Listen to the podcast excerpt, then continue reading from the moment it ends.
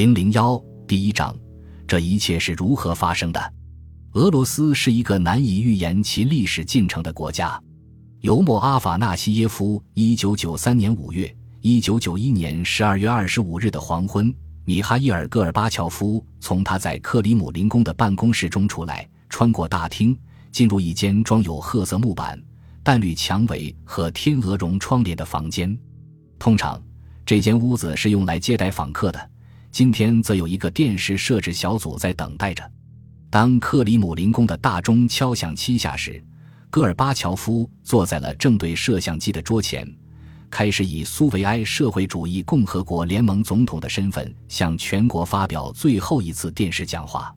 以前他讲话大多是预先录制，这一次则是现场直播。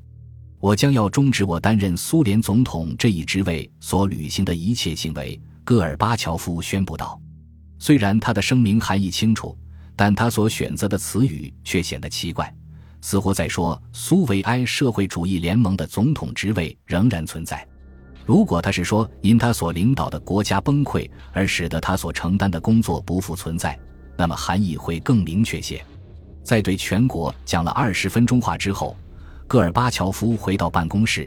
并吃惊地得知，苏联的国旗已从克里姆林宫降下。在此之前，他一直认为这会晚些时候发生，或许应是在年底，而非他宣布辞职后的几分钟内发生。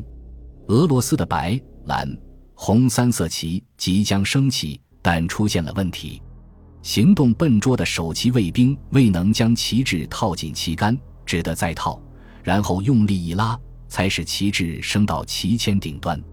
自此，苏维埃社会主义共和国联盟就成为了历史，令人猝不及防，但却有其必然。这一新的旗帜标志着一个民族国家的诞生，但权力的转移尚未完全结束。几个世纪以来，俄罗斯沙皇一直在距现苏联总统办公地不远的乌斯宾斯教堂举行加冕仪式。但在沙皇尼古拉二世被废除和谋杀后，象征帝王统治的王冠和结账一直静静躺在克里姆林宫的军械库中。不过，在一九九一年，权力不仅是象征性的，而且因为苏联核武库所具有的破坏性超出任何一个俄国帝王的想象，更具实质意义。盛大的加冕仪式和庆祝游行对加强统治者权力已不再必要。此外，继位者。俄罗斯总统还是一个没有耐心的人。两天前，戈尔巴乔夫总统和鲍里斯·叶利钦一致同意，在戈氏发布辞职声明后，立即在戈氏的办公室会面，正式移交控制苏联核武库的密码和装置。同更换国旗一样，移交仪式也未能按戈尔巴乔夫预期的那样进行。当他回到办公室时，等待会面的并非俄罗斯总统叶利钦。而是国防部长叶夫根尼·沙波什尼科夫将军。将军解释说，叶利钦对哥告别演讲中的某些话不满，因而拒绝按先前商定的那样前来会面。对此，戈尔巴乔夫认为争论或延续这种不快已无意义，就径自将装有举世闻名的核按钮的小皮箱交给了沙波什尼科夫。其他帝国或许是在战争或革命的压力之下崩溃。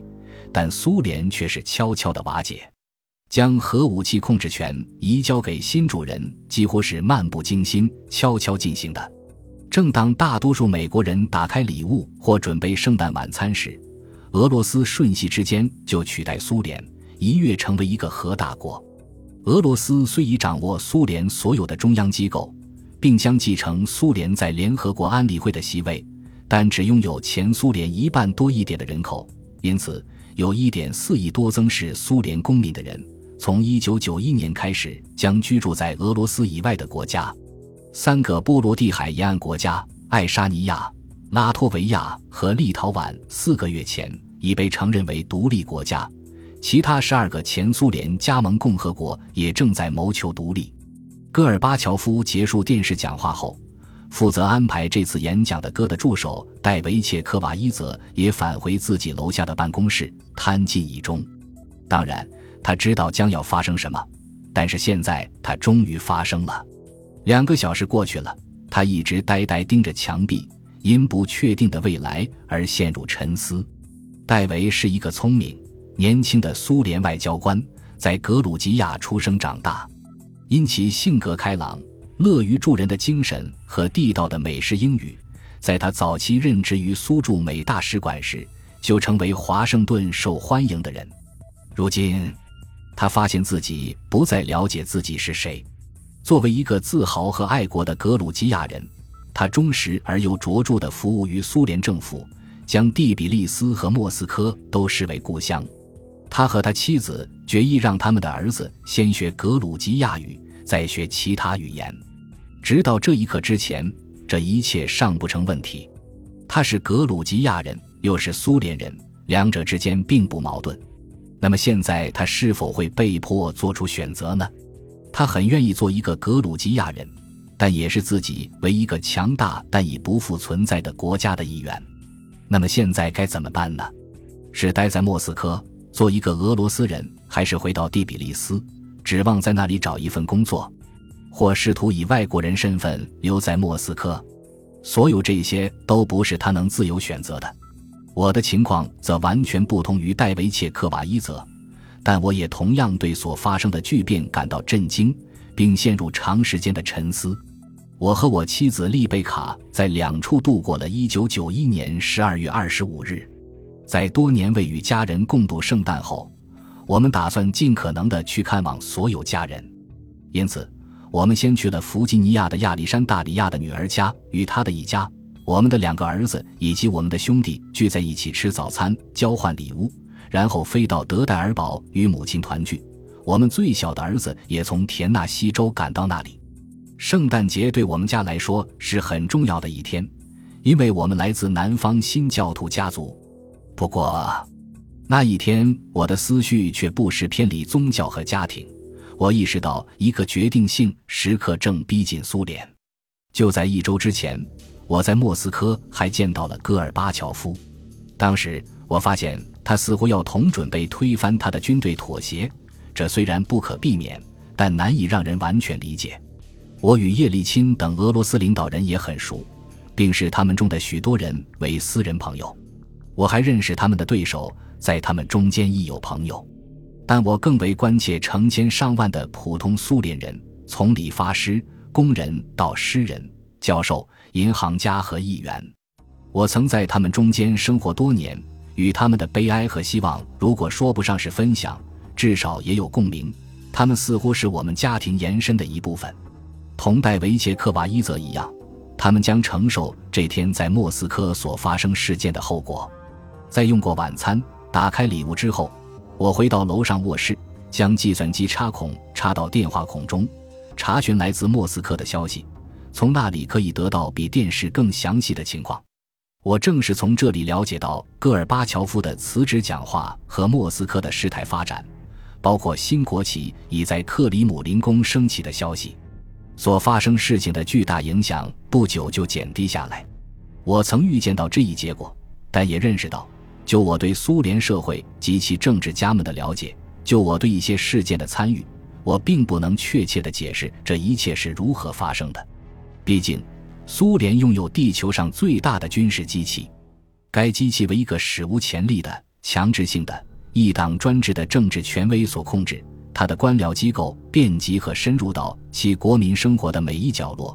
它的意识形态旨在揭示如何利用历史潮流的秘诀。这样的一个国家怎么会轻易自取灭亡呢？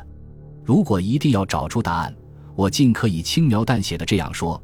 苏联制度本身有毛病，迟早是要灭亡的。苏联领导人对人类犯下了滔天大罪，历史是有办法讨还血债的。苏联的经济制度不合理，难以在当今世界中竞争。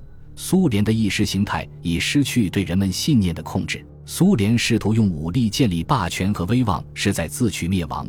等等，这些看上去都有道理，每一点都很好的构成答案的一部分。但他们都不能确切地解释这一切是怎样和为什么要这样发生。我知道，除苏联领导层的人之外，我对过去七年中莫斯科政治变化的了解不亚于任何其他人。尽管如此，我却不能确切地回答苏联崩溃所提出的问题：为什么它发生在一九九一年底，而不是几年之后或几个月之前。促使崩溃的关键性事件是什么？有无可能产生另外的结果？苏联制度能否通过改良而继续存在几十年？这些问题令人困扰。如果我不能回答，那么还有谁呢？